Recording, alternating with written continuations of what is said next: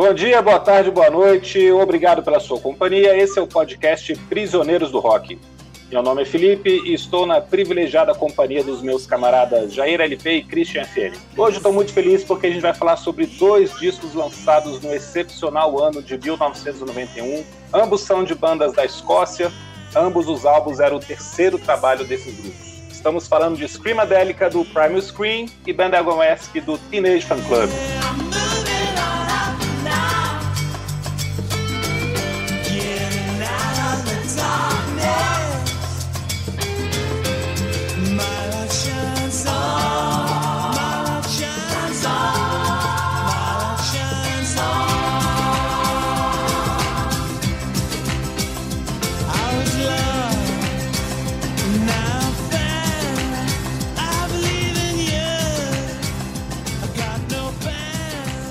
Só para começar o nosso papo, eu queria pontuar mais duas outras coisas em comum entre esses dois discos.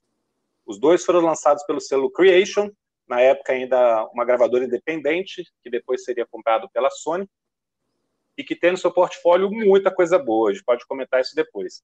E a segunda coisa é que ambos foram, cada um à sua maneira, uma referência para aquela época. Foram marcantes, tanto quanto os outros grandes discos contemporâneos de 1991 mais famosos ou mais cultuados. Outra coisa também que a gente pode comentar depois.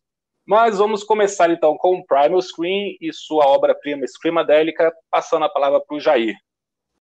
É literalmente uma obra-prima. É o álbum que colocou o Primal Scream no, no mapa, né? ou, só para contextualizar, o Primal Scream é basicamente uma criatura vinda do Bob Gillespie, né? que tinha sido baterista do Jesus and Mary Chain é, nos anos 80. E ele já tinha lançado dois discos com pouco ou nenhum né, sucesso. A, a banda, na verdade, nessa época estava é, tão em baixa que a gravadora estava dando uma mesada para cada um de 50 libras, na verdade era uma semanada né, de 50 libras por semana para os integrantes aí da, da banda. E, mas pelo visto, né, esse dinheiro era suficiente para eles se divertirem bastante. É, e compensa aqui a gente falar o que estava acontecendo na Inglaterra né, nessa época. É, em 88/89 ocorreu o chamado Segundo Verão do Amor na cena é, eletrônica da Inglaterra. É, surgiu o Acid House, é, é, que o próprio nome né, já deixa claro aí, é, é uma música eletrônica movida né, à base de artifícios químicos, né, como ácido, né, LSD, MDMA, né, conhecido na época também como êxtase. E é, essa cena né, que é, se propagou aí pela, né, pela Inglaterra, pelo restante da Europa, depois pelo resto do mundo, né, criando as raves, né, o que a gente hoje né, chama da, das raves. E os, os integrantes do Primal Scream, né, eles é, eles estavam né, indo a essas festas, né, essa é, fluorescente cena aí da house music, né, da, da Inglaterra na época, e é, acabaram incorporando elementos da, da música eletrônica ao som né, de rock independente que eles né, já faziam. O principal, o primeiro exemplo né, de como isso veio a surgir é um, quando eles conheceram um DJ, o Andrew Wetherall, e eles se conheceram na night, né, na, na nas raves. É, e aí o Bob Gillespie né, pediu para ele, ah, é, remix uma música da gente, né, do último álbum, né, e o cara pegou I'm Losing More Than I'll Ever Have e modificou absolutamente a música. Se você é, escuta a original e escuta o resultado, né, depois do remix, são duas músicas diferentes. Tanto é que ganhou um outro nome. Ele derreteu a música, né, tirou praticamente todos os vocais, né, colocou beat dançante, muito arranjo instrumental, com um riff é, de guitarra que só entra lá na metade da música. É, pegou um sampler de uma música do, quer dizer, de um filme do Peter Fonda, que é ele falando Do you wanna get loaded? É, you wanna get loaded? And you wanna have a good time? Né? E criou a música chamada Loaded. que basicamente é isso, né? É, é, que é uma brincadeira com a ideia de você estar tá absolutamente chapado, né? Loaded, literalmente. E a música foi lançada, a banda ficou intrigada com o resultado, mas lançaram em single, e foi o primeiro single que fez algum sucesso né, do, Primal, do Primal Screen na Inglaterra.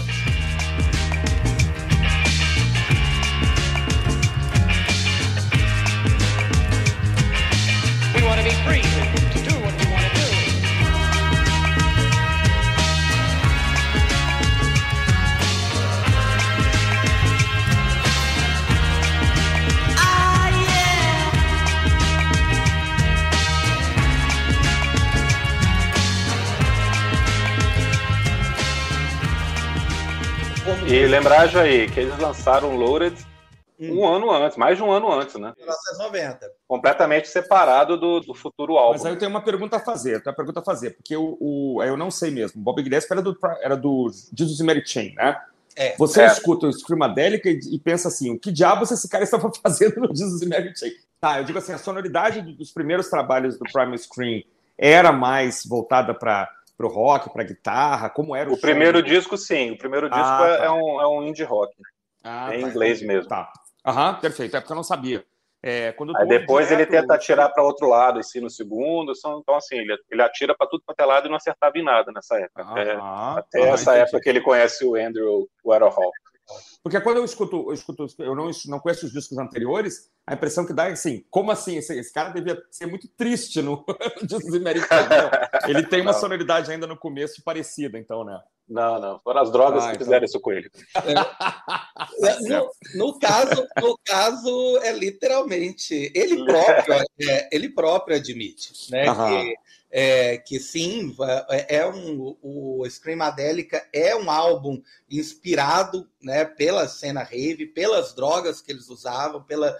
É o próprio nome né, do disco. Pela, é, pela vida louca que eles literalmente estavam vivendo. Né? Tem uma. É, em Higher Than the Sun, né, por exemplo, é, ele chega a cantar lá no meio que eu vivo apenas para hoje, não me importa com amanhã. Uhum. É, você, é, uma, né, num hedonismo completo, né, numa, uhum. uma sensação de que ah, o que interessa é o que eu estou vivendo agora, essa uhum. melhor fase da minha vida, provavelmente deve ter sido mesmo, né?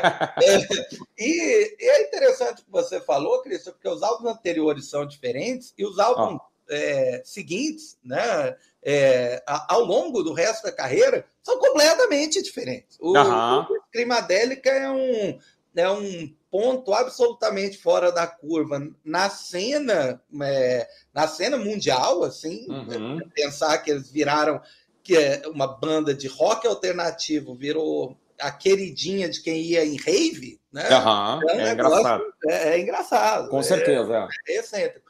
E o, os discos que eles fizeram né, mais para frente é, tem disco que é industrial puro, né? Uhum. Barulheira completa, já ali uhum. no fim dos anos 90.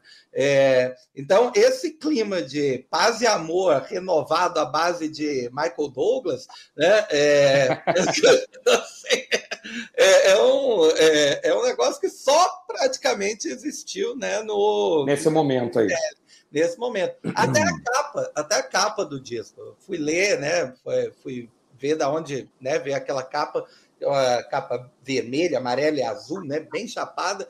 E uhum. aí é, o, a Creation tinha um artista né, interno ali, né, que fazia os trabalhos da, da, da gravadora. Aí ele, é, esse camarada tomou LSD, né, uhum. trabalho, né, e ficou olhando para o teto da Caramba, teve uma experiência sinestésica ali. Exato. E aí ele viu uma mancha de uma mancha de água, né? Uma infiltração, né? No Pronto. Teto. E aí pirou ali em cima e fez o desenho em cima disso. Então, ah. é, esse, esse é um álbum, né? Assim como vários outros, né? Da, da história, né, o Sgt. Peppers me vem à cabeça, mas vocês uhum. com certeza conhecem outros, né? O Transformer do Low Reed, é, discos que é, foram é, criados realmente dentro de uma é, de um uhum. grupo né, violento de drogas. Mas ele próprio falava que não, na hora de gravar todo mundo tinha que estar sóbrio, porque é impossível tocar rock and roll com êxtase. Né? Concordo com ele. É... Só fazer um comentário aqui que depois a capa do Screamadélica virou bala, né? Bala de êxtase, né? Fizeram daquele formatinho ali com aquela figurinha. É verdade. Ah, só, Fechando o círculo. É.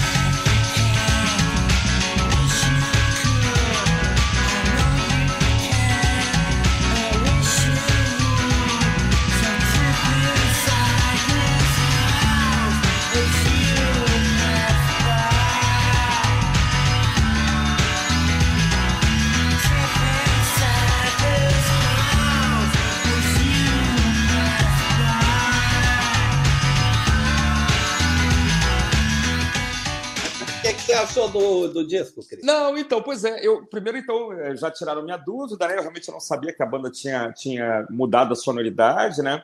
É, mas eu, eu, realmente não tinha escutado direito esse álbum na época.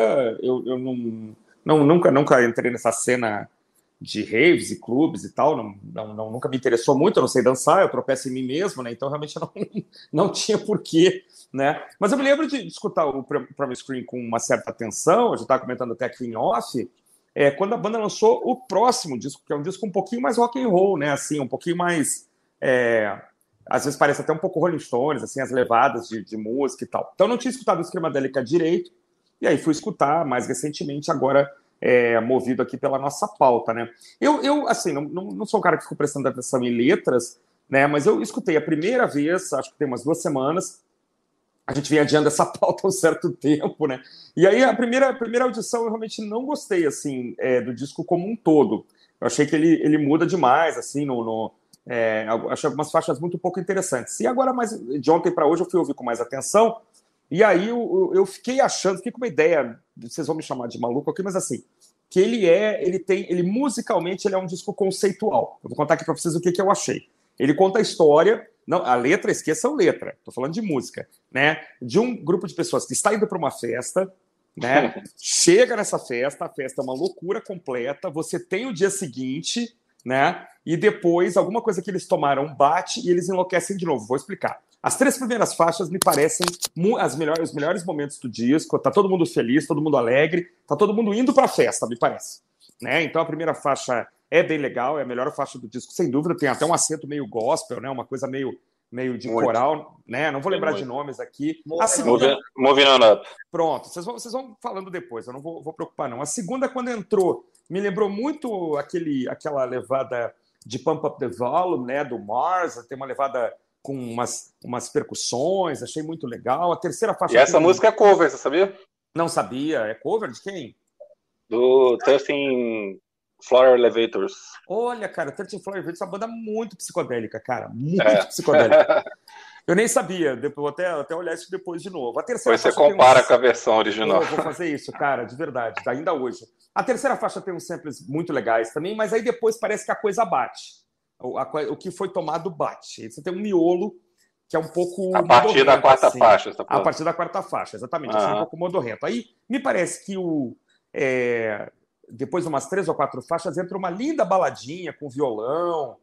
É, esqueci o nome dela agora também, mas vamos lá. Damage. Entra, damage, né? Que me parece assim, o pessoal acordando no dia seguinte. Assim, damage load até o dia seguinte da festa. Né? E dali a pouco parece que a coisa bate de novo. Quando você parece que o cara vai sair da cama, vai levantar, vai tocar a vida, entra aquela faixa longa com a participação do, do Jal Wubble, né? Que parece um, parece um, uma coisa meio jamaicana, né? Uma coisa meio dub, né? Acho que até tem dub, sim, no, sim. No, né? É. Aí parece que a coisa bate de novo e eles entram numa nova viagem, assim, que vai terminar até o final, a última música do disco, que me parece que é uma coisa meio oriental e tal. Então, realmente, esse miolo do disco, que é a, o, me parece o auge da, da loucura, eu não, não, eu não gosto, assim, não consigo achar tão legal. Mas essas três primeiras faixas, e essas, essa que o Jair comentou, Loaded, é muito legal, muito divertida. E essa baladinha também, que é Damage, né? É uma bela faixa, uma coisa muito bacana. Mas realmente, assim, quando a banda é, volta de novo, né, com o próximo álbum, eu lembro que eu achei muito interessante, assim, é, o outro disco, que tem umas faixas mais guitarrísticas e tal. Mas, o outro é assim, é o Give Out, But, but Don't Give Up, é, é né? Give Out, But Don't Give Up. É, Isso, esse é, esse é bem rock and roll mesmo, né? Eu lembro. Exato, isso eu achei já muito bacana. Mas assim, o que eu quero falar é que a segunda audição do Screamadélica já foi muito mais legal para mim. Mas realmente esse miolo do disco eu acho um pouco, um pouco chato, assim, um pouco modorrento. Mas assim, eu imagino que é para quem gosta desse tipo de, de música e tal, para esse tipo de, de festa, enfim, deve ter sido muito divertido na época, sem dúvida. Até se a gente pensar que a, que a Inglaterra é uma coisa meio chata, né, uma coisa meio chuvosa, meio. Então, esse, esses clubinhos ali, aquela cena de Manchester e a cena aí na qual o Promise Screen também se insere, é, deve, deve ter divertido as pessoas imensamente, não tenho a menor dúvida quanto a isso. Há, um, há, uma, há uma relevância aí, há uma relevância sem dúvida é, de despertar assim as pessoas para esse comportamento que o Joel chamou aí de hedonista também, existencialista, né? O hoje queremos tudo, queremos agora, tudo e súbito, como diriam lá na Itália, né? Mas é legal também que isso deu origem a uma, a uma ânsia por guitarras também, uma ânsia por, por movimentos musicais um pouco mais diretos. Talvez isso tenha é, abrir, aberto o caminho para a volta do, das bandas com guitarra, né? De uma coisa meio até meio meio meio pós-punk ou grunge, né? Então acho que também isso foi bom para dar uma deixou as pessoas felizes, mas deu saudade do bom e velho rock and roll. Eu acho que aí o bom e velho rock and roll voltou depois. A impressão que eu tenho também, né? Depois dessa fase é, dançante, né? Eu me lembrei ouvindo esse disco, me lembrei do Sup Dragons, né? Me lembrei dessas bandas que o Happy Mondays, né? Essa cena, mas eu me lembrei desses grupos também que misturavam um pouco de, de música pop com música dançante. O, o tinha o Jesus Jones, né?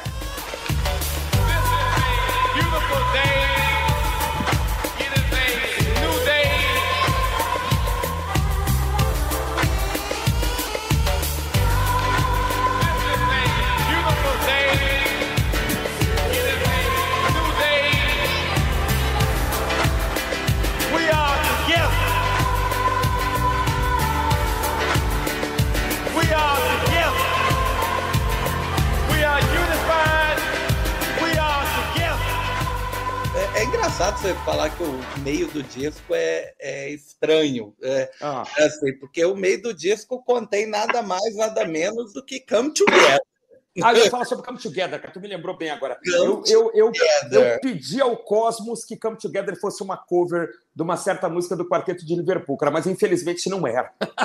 eu achei ele um pouco repetitiva demais, assim, na verdade. Mas a ideia é ser repetitiva, é, claro. Christian.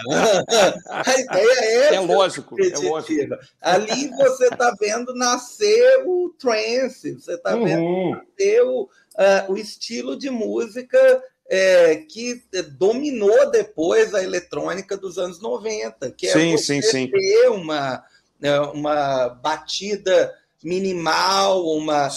É, a música em camadas, uma música hipnótica, que, que casa novamente com tudo que os caras estavam lá usando, LSD, sim, sim, sim. Exas, anfetamina. É, e se você né, pensar bem, vamos ah. combinar que aquelas coisas de 17 minutos do Iron Butterfly, por exemplo, é verdade. muito repetitivas também, eram claro, inspiradas claro. pelas mesmas né, pelas mesmas substâncias ali, só não tinha eletrônica. Com certeza, com certeza. Aí eu é vi na Gada da Vida lá, 17 minutos o tecladinho. Tá, tá, tá, tá, tá, tá, tá, tá, Pô, pelo amor de Deus. É a mesma coisa, é o, é mesmo movimento. coisa, né? Ou é aquelas viagens, aquelas viagens do, do The Doors lá em é, é Light My Fire, né? Aquele trecho é, instrumental imenso, né? É, que é uma música. é, não dá pra, é assim, não dá para negar uma coisinha, uma pequena diferença aí que assim a, a música trance, essa música, ele, eles, têm, eles têm uma coisa mais minimalista, né? Assim, é, como, era, como o Kraftwerk fazia também, claro.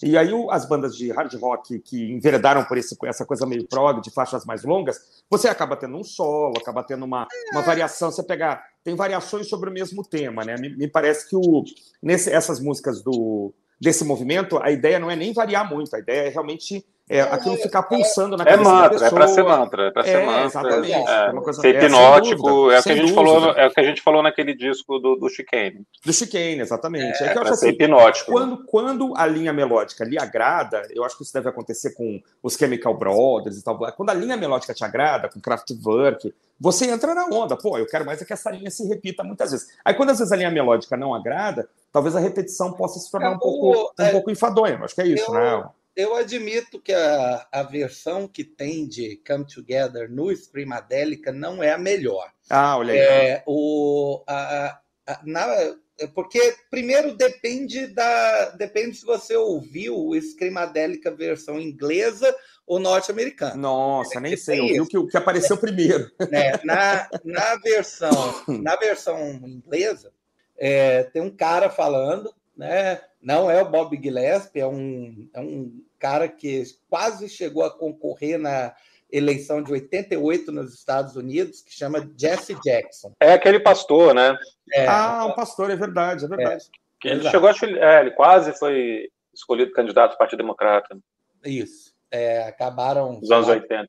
Botando ah, eu achei que era o Martin Luther, mas não, ele tinha bem é. um jeito de pastor mesmo. É, ouvi.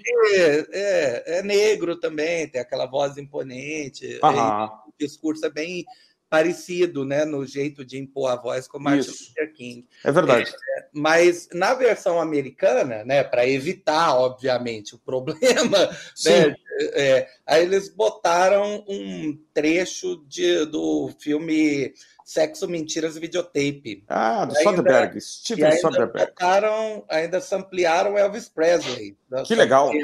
Suspicious Mind. É, mas, ah, mas tem um remix de 14 minutos que eu tenho no, no single, lançado um ano antes, que é a versão definitiva da música. Na verdade, ela fica muito bonita na, na versão ao vivo, né? Que eles fizeram 20 anos depois, né? Para comemorar Legal. o lançamento do disco. Que aí eles botaram um coro completo, né? Um coro Legal. completo, fazendo o, né, o vocal principal, Come Together as One. Né? Uhum. É, é, essa, essa música é, é, um hino da época, um hino rave né, é, das raves da época na Inglaterra.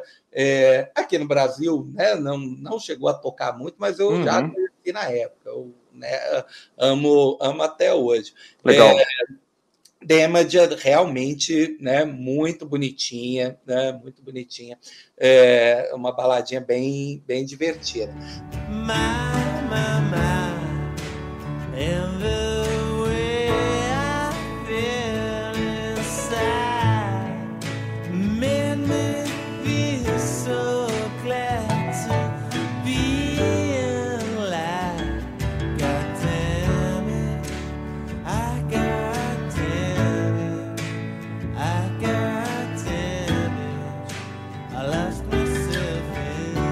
Então, cara, é isso que vocês falaram, né? O Screamadélica navega nesse mesmo rio onde estão outros discos influenciados por essa e-music, né? essa música feita em uso de ecstasy, em clima de rave.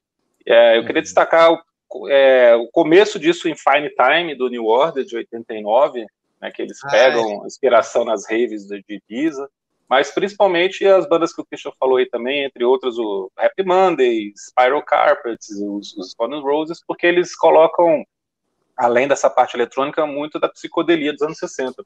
Uhum. O próprio nome do disco Screamadélica tem essa referência psicodélica. Né? Com certeza. Essa Spiral Carpets eu nunca escutei, nunca escutei. Já tem também é Manchester também. Aham. Uhum. Né, que é esse estilo. Eu lembro do nome. Só, com é. música é. eletrônica e rock. Legal. Eu acho o Screamadélica o ponto alto disso tudo e talvez seja o último disco do Manchester, né? Porque depois vem o grunge, engole todo mundo e isso some, pro, pelo menos para o grande público. É, uhum. aliás, o, o Screamadélica, aliás, ele foi lançado na mesma semana do Nevermind. Um dia Olha antes, só. se eu não me engano. É. Que legal, cara, que barato. Eu acho que foi um dia antes. A história passando diante dos nossos olhos. Né? Loucura, né? Incrível, né? Incrível. Então eu acho que ele é o ponto alto disso tudo, porque ele coloca essas influências que as outras bandas também tinham, mas também soul, gospel, coloca origens do pós-punk da banda, faz uma mistura muito grande aqui em cada faixa você tem uma coisa muito diferente. Tem dub, tem acid house, tem tudo junto, mas tudo muito intenso, tudo muito bem feito. É um disco que do, do Andrew, mais até do que do Bob Gillespie, porque hum, ele toma verdade. conta mesmo dessa produção e, e, a banda abre mão, deixa que ele vá em frente. É, e vai ser até aí você tem Move On Up, que é uma, uma, música fantástica, que é impossível não gostar, né? Porque é uma uhum. mistura de uma coisa meio Rolling Stones até na pegada com é, lembrou um pouquinho, É, lembrou um pouquinho Can't, Can't Always Get O What vídeo, want, né? inclusive, né? né? O vídeo, inclusive, é bem anos 60. Ah, não vi, não vi, não vi. Depois você olha, assim, que eles estão tocando como se fosse um programa de televisão dos anos 60. Assim. Legal. legal. Vou olhar depois. Então, cara, e, e, é isso que você falou. Realmente tem essa sensação de que eles estão na, na coisa mais intensa da festa, aquele derretimento do cérebro, assim, depois quando bate, a ressaca, e, e, causa tudo em você, em, em cada faixa que vai se passando. Eu entendo você achar Come Together um pouco cansativa, talvez seja até um pouco efeito bruxa de Blair, né? Você já escutou tanto isso que você já não vê mais a, a graça dessa novidade, né? Você já viu tanto filme feito como Bruxa de Blair, com uma câmera na mão, ah, é, é. Um, um, filme real. Mas contextualizando, contextualizando deve ser muito mais. É, é, o é. impacto é muito grande, né? Pois é, época. aí a gente, pô, você tem que contextualizar um disco para escutar, a gente tem que fazer isso porque a gente é ouvinte profissional e crítico amador, né? Então a gente é. tem que contextualizar. é verdade, é verdade. E dizer aqui por que, que isso é importante, por que, que tem valor, por que, que isso foi na época uma coisa excepcional. E realmente foi. Uhum. Loaded também era uma coisa muito nova, toda essa mistura de samples que eles fizeram aqui chocou todo mundo. Estou só é, fazendo uma interpolação aqui. Os samplers são impressionantes. É, é, o, o Andrew Wetherall ele demonstra um bom gosto musical imenso. Uhum. Tem, é, tem desde Sly and Family Stone, né, com Sex Machine, tem You Do Right, que é do Ken, né, que eu Christian com certeza Cana, é a banda alemã. Tem The Great Pretender do Brian Eno, tem Suspicious Mind do Elvis Presley, né? I Don't Wanna Lose Your Love do The Emotions, Grease, Grease Gumbo Ya Ya do Dr. John. Né? Olha aí, é, grande tem, Dr. John. É, a de Nova Orleans, né? Essa mistura de é, músicas tão improváveis né, dentro de um, é, dentro de um mesmo pacote era absolutamente inusitada ali em 1991. Né? Uhum. É, então é isso, cara. O Screamadelica é essa união do passado, né, dessas referências antigas, com uma coisa que era muito moderna na época, e pode não ter se tornado um estouro global gigantesco de vendas, mas é um disco muito é o queridinho de crítico, ele foi ouvido por muita gente que influencia outras pessoas, muita gente que criou bandas, gosta demais desse disco. Ele vai estar sempre em destaque como um dos melhores discos do, dos anos 90 por conta disso. Uhum. Talvez para algumas pessoas ele tenha se tornado uma cápsula do tempo, mas eu acho que ele continua sendo um disco muito forte e muito importante até hoje, 30 anos depois. É, só continuando que eu estava falando das músicas aqui, como eu falei no comecinho, Sleep Inside This House é, é cover do 13 Floor Elevators, mas completamente diferente. Eu gosto uhum. também muito de Don't Fight It, Feel It, que é a terceira música. Uhum. Uns samples muito legais, uns barulhinhos muito legais, né? Muito legal. Eu gostei, eu gostei também. E eu gosto muito de I'm Coming Down, que é uma das antepenúltima faixa, a nona. Esse, essa aqui eu só conheço em CD, cara. Eu nunca vi esse disco LP, até porque ele deve ser duplo, né? Porque ele é enorme. Ele é duplo. É. que é uma música que tem, não é sopro, né? Acho que deve ser sintetizador, mas parece que tem uns sopros aqui meio malucos, assim, meio bêbados, num clima que lembra muito a banda anterior do Bob Gillespie, até no jeito que ele canta, parece Disney Mary Chain sem distorção que é uma hum. coisa que o Diesel Chain faz bastante. Tem muita música do Diesel Chain que é mais acústica, e até o jeito de cantar dele lembra muito o Chain.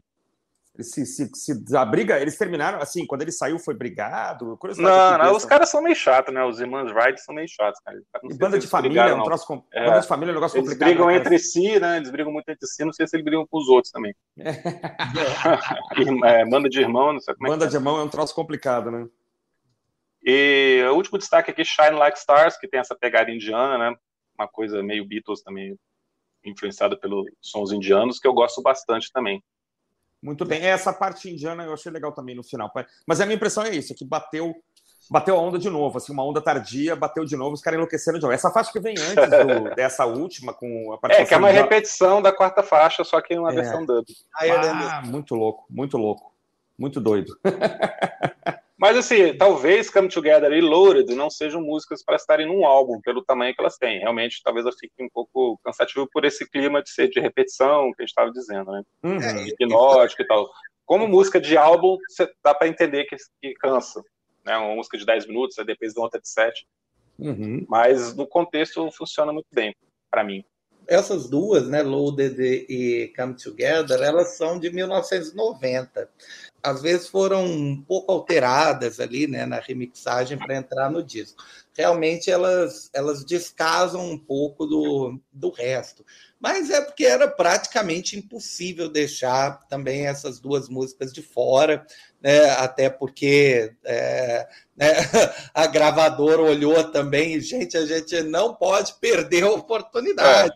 De catapultar um pouco a venda desse disco. Uma tinha chegado ao 16 lugar, a outra ao 26, estava bom, né? Uhum. É, né, uma parada de singles na Inglaterra, que a competição é feroz, então estava tá, ótimo. É, e, a, é, e, e o Screamadelica meio que salvou a gravadora, né? Na, na, na, verdade, o Screamadelic é o próximo álbum né, que a gente vai comentar é, eles meio que salvaram a Creation ali, que, para variar, né, com todo selo menor, não estava muito bem da, muito bem das pernas, né? É, e o outro álbum é completamente diferente, né? Isso que é fantástico, né? O, o Bando Agonesco é completamente diferente. Quem quer começar?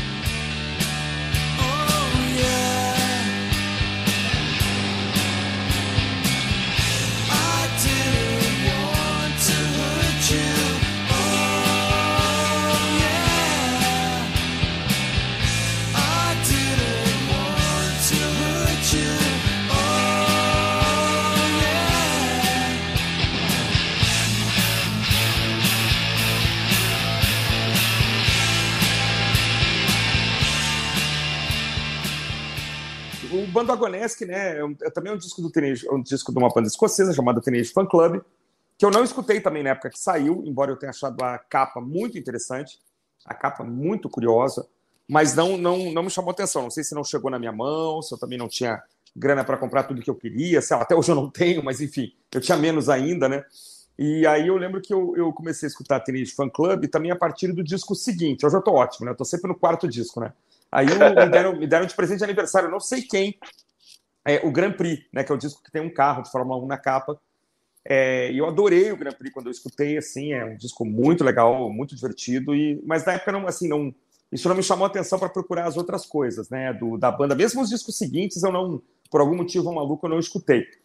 Saiu do meu radar. E agora a gente veio com essa pauta e, e esse disco é, que se insere dentro de uma, de uma, de uma linha, assim, que eu chamo de sei lá, pós-Beatles, né? Aquelas bandas que continuaram fazendo na década de 70 melodias é, pop, mas introduzindo guitarras, né? Introduzindo é, às vezes guitarras um pouco dissonantes, um pouco mais de peso, mas sempre guardando aquela linha Beat Boys, Beatles de, de, de melodias fofas, né, com bons vocais e tal. Então a gente já mencionou aqui o Big Star, a gente já falou aqui do, do Bad Finger, né? E eu acho que esse disco do, e a, e, pelo menos essa fase do, do Teenage Fan Club, que tem esse disco, também o disco seguinte, está totalmente inserida nesse, nesse contexto de rock sessentista, né? Mas com elementos é, modernos. É, o disco começa com uma microfonia que vai irritar muita gente, né? Antes de entrar a música The Concept, que para mim é a melhor disparada do disco. É, então é um pouco irritante às vezes. E, e, outras bandas fizeram isso também na década de 80, 90. Mais recentemente eu lembro do, do, do Felipe me mostrando os Cosmic Rough Riders. Lembra, Felipe, do Cosmic Rough Riders? Né? Uma banda que também tinha umas influências meio indianas. Então, um disco perfeitamente integrado nessa, nessa linha, né? É, eu acho que tirando o Satan, acho que é a segunda música, que é um instrumentalzinho meio sem graça, é, o resto é tudo muito legal, muito divertido. December, é um ótimo disco, casa perfeitinho com o disco seguinte.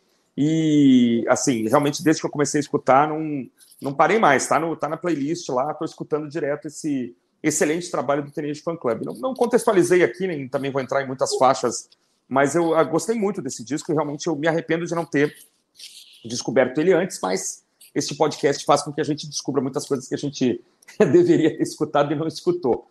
Né? Eu acho o Grand, o Grand Prix melhor, eu acho ele superior, acho que ele tem mais faixas boas do que o, o Bando Agonesque, mas eu, eu gosto muito. Eu tô curioso se vocês sabem o porquê desse nome, se essa capa inspirou o Kurt Cobain, ah, na capa do Nevermind, de alguma forma. Eu acho que vocês sabem mais da história do disco do que eu.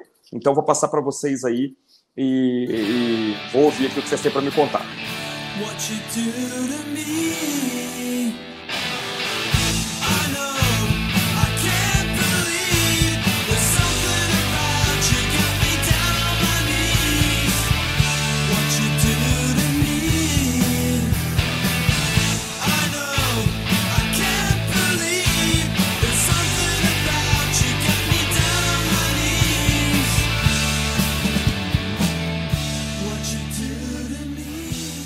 Cara, é, bandwagon é movimento, né? Traduzindo literal. É. Também é uma brincadeira como Screamadélica também, né? Um ah, neologismo tá. aí. Wagon. Não sei se tem outro é... significado. É, bandwagon é... é movimento, é alguma coisa em movimento, assim. Mas é a tradução literal que eu sei. Legal, legal, legal, não sabia.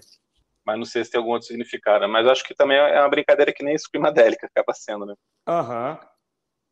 É, apesar de ser menos revolucionário no som que o Screamadélica, o Teenage Fan Club vem com um frescor muito grande nesse disco, né? Ele tem como marca maior esse foco no power pop, como você falou, são essa influência nos quatro Bs, vamos chamar assim, Big Star, hum. Beach Boys, Birds e Beatles. Acho que resume bem. Excelente. Total. Não, cara, é. The, Concept, The, Concept, poderia estar, desculpa dizer mas The Concept poderia estar no disco, é, de um disco do Big Star sem nenhum problema, cara. Ela é, ela é assim, perfeitamente integrada àquele som do meio da década de 70 ali, cara. Perfeitamente. Perfeito. Não, total, total. A gente falou muito do Big Star no episódio do Wizard, mas não tem como, cara. Não tem como, exatamente. É, a influência é direta mesmo e chega até a ser exagerada em alguns momentos nesse Sim. disco. Depois, depois eu acho que o Teenage né? é o jeito de cantar. cantar. É. Até o jeito de cantar. Depois eu acho que muda um pouco. Mas nesse uhum. disco é muito, muito explícito aqui essa influência do Big Star. Mas tem muito da melodia vocal dos Birds e dos Beach Boys também, eu acho. Eles tem umas, com umas de vozes muito bonitas, é muito bem feito. Com certeza. com certeza. Mas com essa guitarra mais suja, às vezes um pouco mais pesada, assim, mais, mais distorcida. Aham. Né, e isso funciona muito bem. E então, então é essa marca maior nesse power pop, nessa junção de melodia com energia, né? Que são duas coisas que são sinônimos de rock, mas que às vezes fica meio esquecido, assim, né? A gente já comentou isso aqui, o final dos anos 80 foi a época do hard rock exagerado e pomposo, então você não tinha essa coisa tão crua e tão básica do, do rock do seu começo, dos seus primórdios, né? Uhum. Então você tem aqui essa predominância de belas melodias e de variação aqui de, do, do, estilo.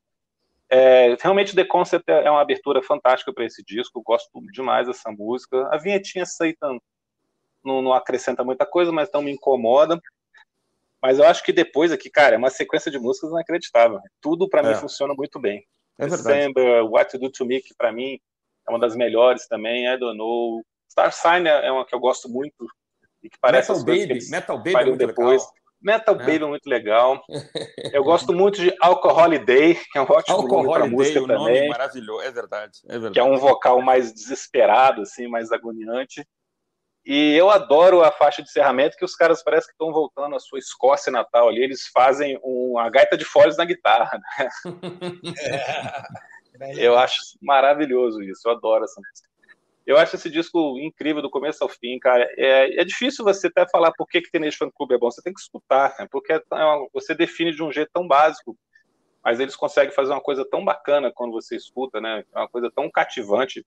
Eu é acho verdade. um disco que você escuta sorrindo o tempo inteiro, adorando que as, as, soluções que eles encontram nas melodias, as coisas mais óbvias que funcionam bem demais.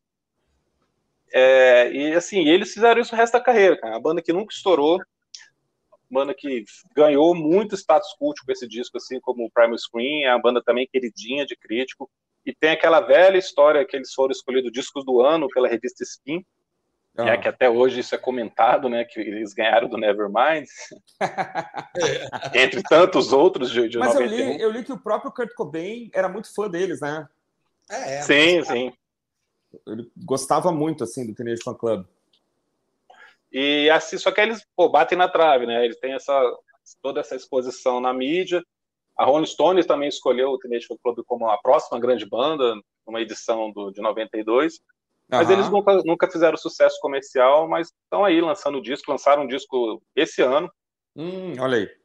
Então, estão nativa e fazendo o mesmo som, cara. Praticamente a mesma coisa, poucas mudanças. Essas Legal. harmonias maravilhosas, essas canções às vezes tem o vocal meio preguiçoso e depois a guitarra explode na sua cara. Eu acho muito legal. Eu adoro o Teenage Fan Club e eu não sei qual é o disco que eu mais gosto. Eu gosto do, do Grand Prix também, gosto do 13. Tem um disco chamado Howdy, né? Howdy, eu escutei uma época, é um bom disco também. É, o Howdy foi onde a gente tirou uma música, a gente fez uma cover uma época. É verdade, é verdade. É verdade. É mais, acho que é 2000, alguma coisa assim.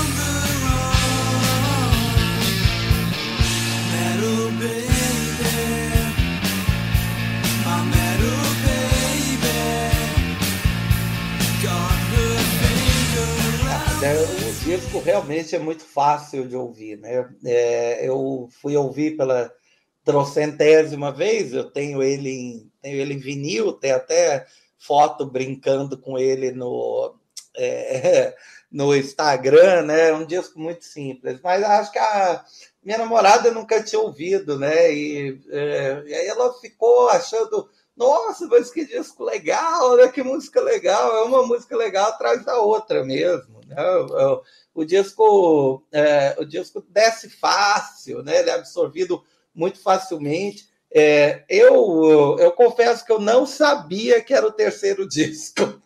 Pois é, é existe uma polêmica, né? Eles renegam o segundo disco, que eles fizeram um disco meio com sobra do primeiro, só para cumprir contrato, porque eles iam assinar com a Creation.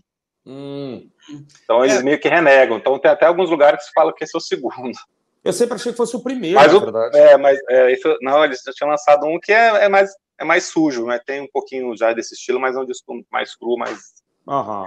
mais mal produzido, mais mal gravado. Hum. É, eu, eu e também... o segundo eles renegam. O segundo eu nunca escutei também, não, cara. Que é o. o... própria... esqueci o nome agora. Se a própria banda renega, né? The King, o segundo chama The King. O primeiro é Catholic Education. Olha, que ótimo nome. É ótimo nome, né? Uma banda é, escocesa, né? É, o primeiro eu ouvi, é, eu ouvi depois, é, acho que essa semana. Mas não achei. É, é aquele problema, né? Eu já estou acostumado com o Teenage pós-Bandwagonesque, né? E que, que é muito legal, realmente. Os, os críticos na época falavam que eles eram é, que o Bandagonesco é o quarto álbum do Big Star.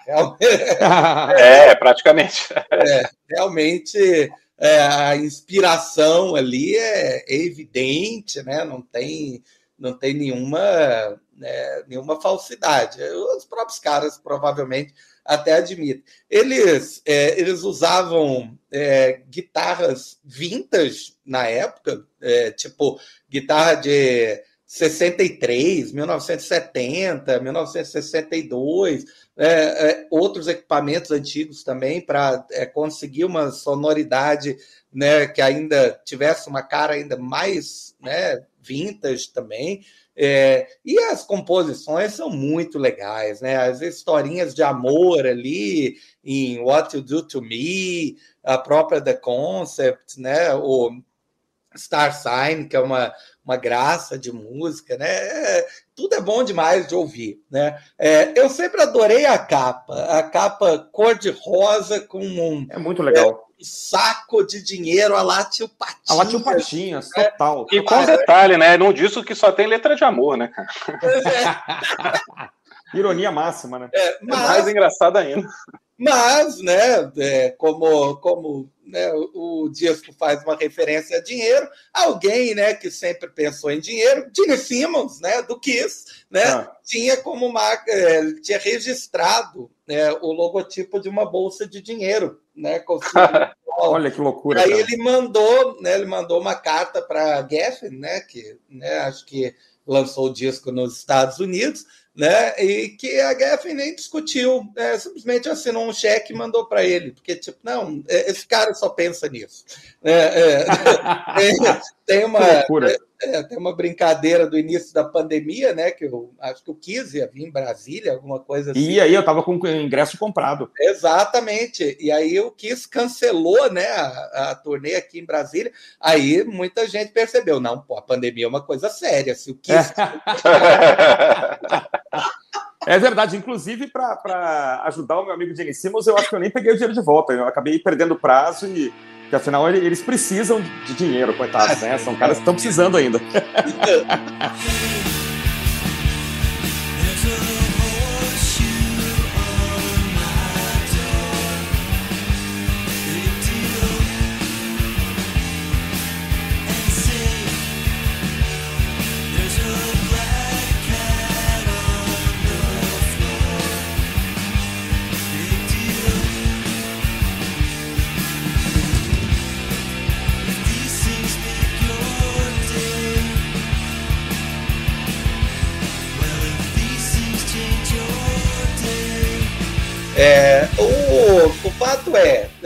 esse é um, esse é um disco é, inevitável na, na carreira do Teenage Fan Club, e até no entendimento dos anos 90 como um todo. É, a, gente, a gente já comentou isso algumas vezes, de que uh, não é um problema, mas a verdade é que depois do Nevermind. Ninguém prestou mais atenção no, no que estava acontecendo aí em outras vertentes do rock por uns dois anos, né? Uhum. Mas, é, mas esses lançamentos da Creation, é, eles, eles são vistos assim pelo, pelos críticos como é, aquilo que pavimentou a estrada para o Britpop depois, né? Hum. Para Oasis, né? É, o Liam Gallagher, aliás, gostava de Teenage Fan Club, né? Chegou a, até a dizer que eles eram a segunda melhor banda do mundo. Olha só. Sendo a primeira, o próprio Oasis. É. Alguém muito modesto. Né?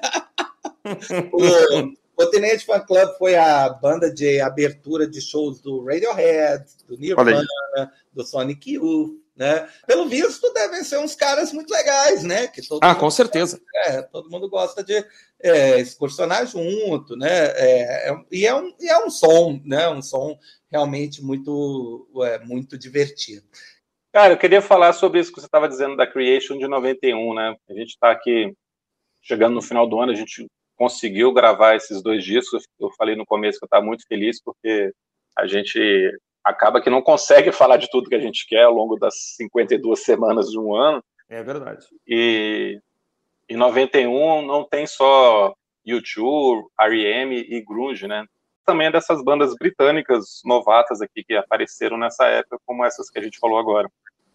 Mas é, é isso. Eu, eu, nem sabia que eles eram do mesmo selo, mas é, é, isso é muito interessante, né? Você vê que também é a música, o rock como um todo, ele, ele aí nesse, nesse momento as bandas de heavy metal estavam também se reinventando, né? As bandas de as bandas mais veteranas estavam tentando permanecer é, relevantes, né? Então você tem aí nessa época, sei lá, a quinta formação do Black Sabbath, a quinta formação do Deep Purple, né? Todo mundo tentando ali é, se ajustar, né? Esse, há uma coisa que a gente pode falar um dia, o fim de século sempre é uma coisa, o fim de década, né? Sempre é uma coisa complicada, o fim de século sempre é uma coisa complicada.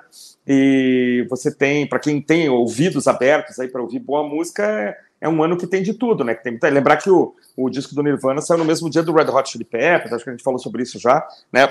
Então você tem, você tem espaço, né, para para descobrir ou redescobrir coisas, né? É só é só correr atrás, ainda mais hoje que a música tá você tem um milhão de músicas na sua mão, né? Então é, é, a gente tinha que correr em loja e fazer escolhas às vezes, né? Pô, eu vou comprar esse aqui, vou ficar sem grana para comprar esse aqui, mas tudo bem, eu tento e baixar. torcer para o meu amigo comprar para eu poder é... gravar em fita cassete. É. Ou em CD virgem, sei lá, né? É. Tinha. é só para, já que né, a gente está falando de 1991, né? Abrir uma lista aqui. Gente, realmente, 1991 é um, é um ano iluminado, né? Além, de, além do que a gente já comentou sobre Nirvana, Pearl Jam, R.E.M., U2, né, o Screamadelica, o Teenage Fan Club, é, tem, tem coisas que a gente vai, né, infelizmente, nem, nem dá tempo de falar tudo, né? Tem a estreia do Smashing Pumpkins, né? Tem o Gish, uhum. tem o Better Mallor Finger do Soundgarden, tem o Inuendo do Queen, né? Tem tem o No More Tears do Ozzy Osbourne. Ozzy Osbourne, que é um belo disco aí. É, um belo disco.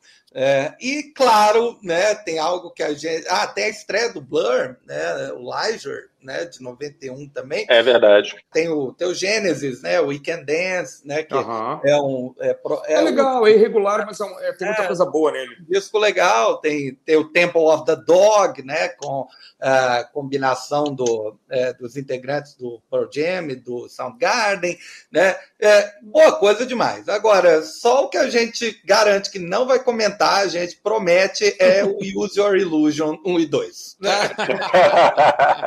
Cara, eu, isso aí, então, já que você falou, eu acho que o Use Your Illusion dava um belo disco simples. Mas como realmente um álbum quadro, ele, ele ficou com um pouco de gordura demais. Assim, é, realmente é, é um exagero conta, contaminou, estragou, né, em grande parte o ano, né, ainda é. bem. É. Que... ah, mas, mas eu acho assim que, os, os, na minha opinião, né, os, o que tocou mesmo, que foi feito de, de single, né, era legal, cara, era bacana. Eu, eu gostava da cover de Live and Let Die, interessante, Isso, né? Eu, gostava, cara. User Illusion. Eu falei que a gente não ia falar, mas... É, e aí o cara tá falando, né, cara? É, não, mas é isso aí, então. É ótimo, ótimo gravar com vocês, sempre muito bom. É, é, continue nos ouvindo, né? Beijos e abraços para todos. Nos siga no Insta. Falou! Falou, meus amigos. Um abraço, até mais. Falou, um abraço, até a próxima.